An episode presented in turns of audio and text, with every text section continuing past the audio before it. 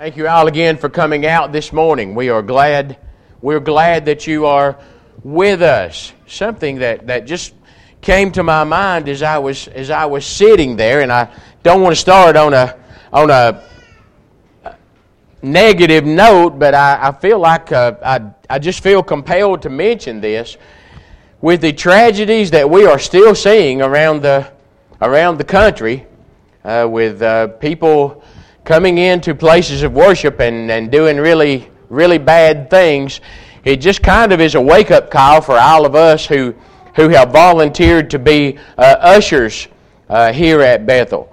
Uh, just a reminder to make sure you check that list and see when you are supposed to be uh, an usher. And, and another thing, uh, latter part of November, I was uh, I was an usher on a Sunday night when uh, Bradley was speaking, and after I made announcements, I went around this way, and these these doors back here were all unlocked, and so something to for our ushers to remember that when we start worship, uh, these back doors. Uh, really need to be checked, and we need to make sure that they are secure. And so, just a just a reminder to all of the ushers that uh, your your job uh, your job is really important. And so uh, please, please keep those things in mind. Today is the, the first Sunday of a new year. And more than that, it's, uh, it's, more, it's the first Sunday of a new decade, uh, 2020. And I know it's odd that I would be doing this, but while everybody else is, is looking forward to the new year and thinking about uh, what it might bring, and that's fine and dandy, I find myself thinking about the past. And it seems like every year around the holidays, I, I do that more and more as I get older and older. I remember the past around the holidays. But I, I think it's good to remember the past for a couple of reasons. One is it will encourage us to remember the things that we did right. We can look back and say, hey, I did that the right way, and feel good about ourselves and, be encouraged. That's a good thing. And if there were some mistakes that we might have made in the past year, we can look at that and say, hey, I learned a lesson. I'm not going to do that again. Uh, we, we learned a lesson from those mistakes. And so I, I think looking at the past is a good thing. This congregation began, a lot of you probably know this, in 1864. And I wonder if the people in, in that day and time could possibly have imagined all of the things that we would have today. Even, even just a hundred years ago, did, did folks have any idea, even in their wildest dreams, the technology that we would have, the medical knowledge that we have. Could, could they ever have imagined those things? I, I suspect, I suspect they, they had no idea all the things that we just basically take for granted in our day. So, what do we think about our future? Some folks are, are pretty negative about the future. I, I, suppose in some ways you can understand that. Folks, folks worry today about the environment, and we certainly need to, to protect our environment. You hear a lot about climate change, and I'll, I'll let you decide what you think about that. It's a, it's a concern for many people today. Uh, people are concerned about the global economy, and it truly is a global economy now worldwide, not just uh, uh, on Wall Street in New York. It, it is a global economy. We keep trying to get the Chinese to play fair, and they don't want to do it. We supposedly have got them at the negotiating tables now, and hopefully the the Chinese will give us all, not just here in our country, the European markets, the Asian markets, they will start dealing fair and square with folks. And of course, terrorism remains a a constant threat, even here in our country. And so some people are pretty pessimistic about those things. I saw an article in a magazine uh, a little while back, and that, that article was predicting that by the year 2050, which is now only 30 years away, they were predicting that what they called the, the traditional family would cease to exist. That is, they were talking about a, a husband and a wife, a man and a woman, uh, living in the same house, rearing their children together, that would disappear from the face of the earth by the year 2050. I, I suspect that among us who, who believe in God, who believe in Jesus Christ, we believe God's Word, I would think that we might be just a little more optimistic and have a little uh, uh, better uh, view of what the future might hold for us. I, I think we kind of believe that, that God's just going to look after us. The, the world may be falling apart all around us, but God's going to look after us. Faith is the foundation of any successful society. Trying to have an orderly society without a belief in God will not work for very long. That society is going to collapse. History tells us about kingdoms, nations, empires that have tried to exist without a belief in the true God in heaven. History also tells us about their downfall. Beginning uh, not too terribly long ago, the Chattanooga Times Free Press began uh, publishing on the weekends articles about religion. Now, some of them, you know, I'm a newspaper reader and I, re- I, I look at every one of them. Some of them are actually pretty good. Some of them, well, not so much. But a while back, there was, there was an article about the decline in faith in the United States of America. And they focused uh, on the South. And the reason they did is because the southern states have always been known as, as, the Bible Belt of our nation. Talk to somebody in Tennessee or Georgia or Alabama or Mississippi or South Carolina. They, they identify with a, a church of some kind. They might not go as often as they should, but they would feel a connection to a church of some kind. Down in Georgia, it might be a Baptist church. In South Carolina, it might be Episcopal. But they identified with a religion of some kind in time past. But according to that article, more and more, even in the Bible Belt South, people are referring to them, themselves as unaffiliated. What that means that they're is they're not connected to any kind of religious belief. They, they never, they never attend church services anywhere. With a decline in faith comes a decline in morals. My friends, they just go hand in hand. They, they just do. And with the, the determination in our day by some folks to take God and the Bible out of our country, it's just tearing us apart from the inside. And here we are, sitting here right in the middle of it. Please, please don't misunderstand what I am saying because I love this country. I, I consider myself a patriot. I truly do. I'm telling you, as long as I can stand, if I hear the Star Spangled Banner, I'm going to be on my feet. Unless I've got two broken legs, I'm going to be standing. I love America, but I worry about us. I worry about us. I pray for our country every day. I appreciate Calvin this morning praying for, for our country. Our, our country needs prayers, and I hope you're praying for it. No matter what some folks might say, our country was based and built on biblical principles. But we have taken God out of our schools and out of our courthouses and out of our government. And, and you hear people say today, this is the expression that is used. The Constitution says there has to be a separation of church and state. My friends, that's not found in the Constitution. That might surprise you, but that phrase is not found in the Constitution of the United States of America. Now, in the early 1800s, Thomas Jefferson is President of the United States. The Danbury Baptist Association write a letter to President Jefferson.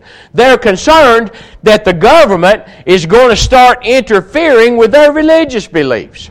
President Jefferson writes back and he says, Don't worry about that because the Constitution prohibits that. The Constitution protects you from that. The government cannot interfere with your religious beliefs. And in his letter, President Jefferson used these words.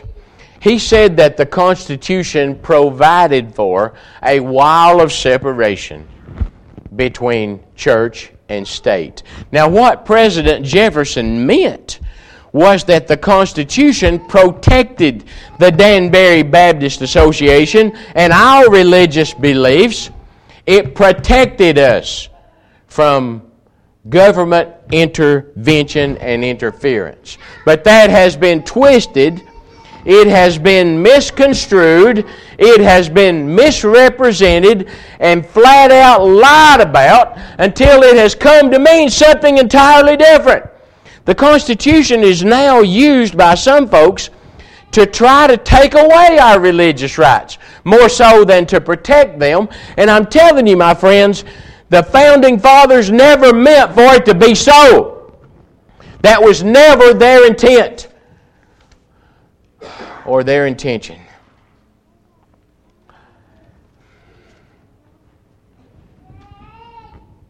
I always try to say what is appropriate for the circumstance that I am in. I really try to do that. I honestly do. I try not to come across as being a wise guy or being a troublemaker or, you know, just say the wrong thing. I, I try hard not not to do that. And that includes trying to be politically correct. I, I really try to do that when I can. But I say with sadness, I, I'm sorry to say this, but you cannot teach the whole Bible and be politically correct. You can't do it. You're going to offend somebody. You're going to upset somebody if you preach every bit of God's Word. Somebody's not going to like it. So, what do we do at the Bethel Church of Christ in 2020?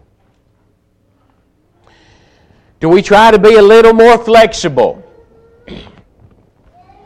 Do we try to change with the times? That's exactly what some people in the Lord's church are advising congregations to do today. You gotta you gotta change a little bit. The the world is different. The world has changed. Well it has.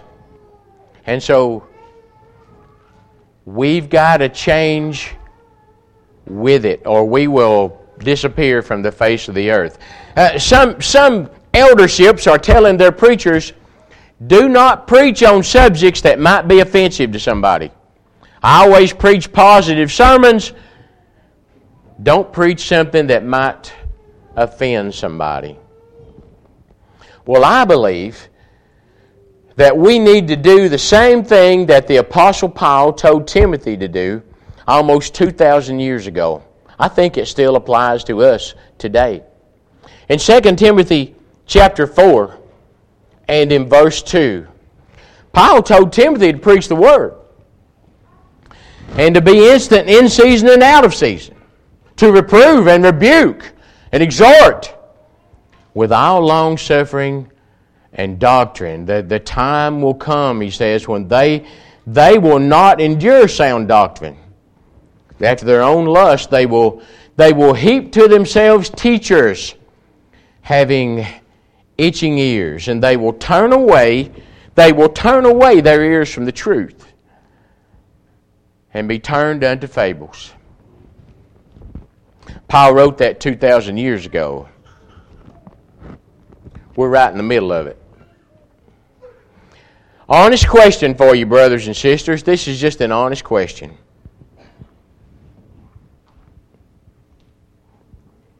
If we don't preach God's Word, who's going to?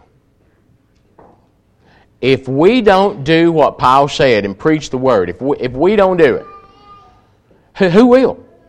I, I'm asking you. If we don't do it, who will? And some of you may be thinking, well, T.A., you're just one of those old fashioned hardliners who just doesn't like change. Well, I'm, I'm, I'm not against all change. You know, last summer we, we really made a big change here at Bethel. We've always had our traditional gospel meeting in the month of August, but our teachers and parents have been asking us for a few years, you got to help us.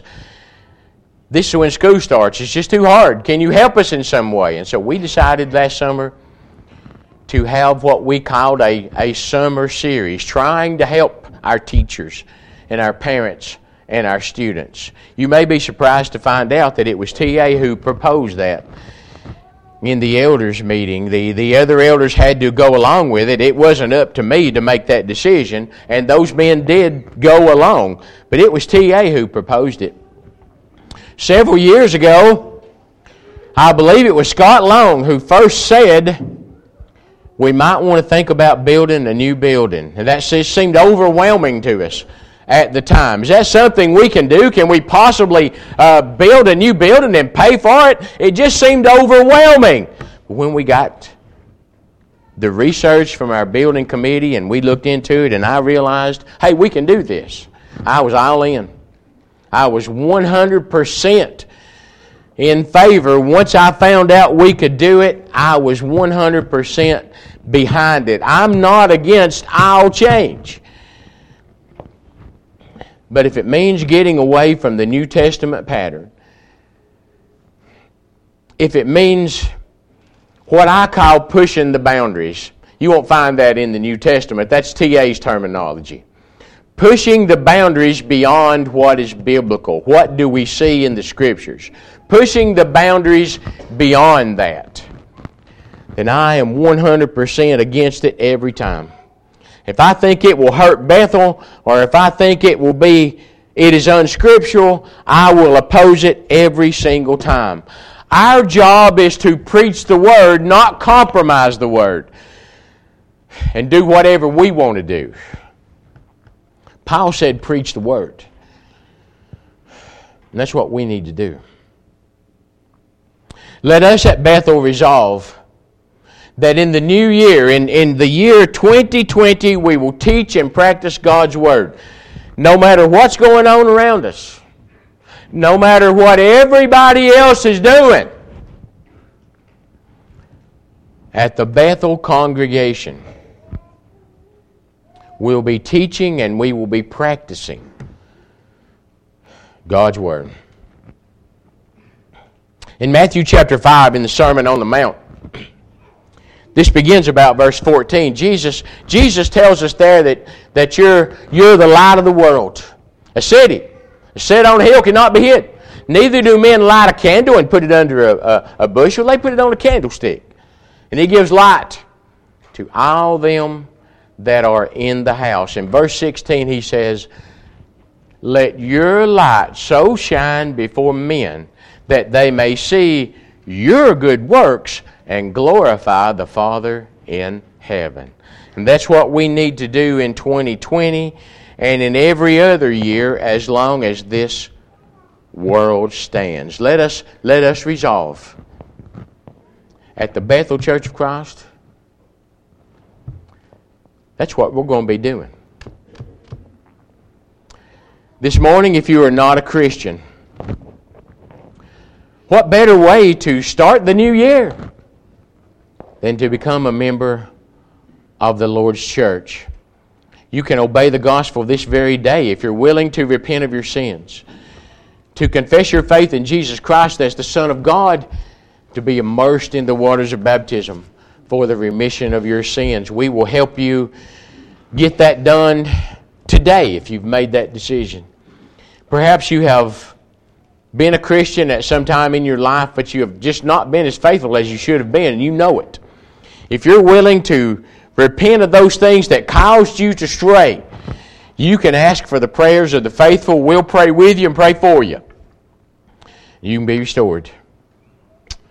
You can do that while we stand and while we sing.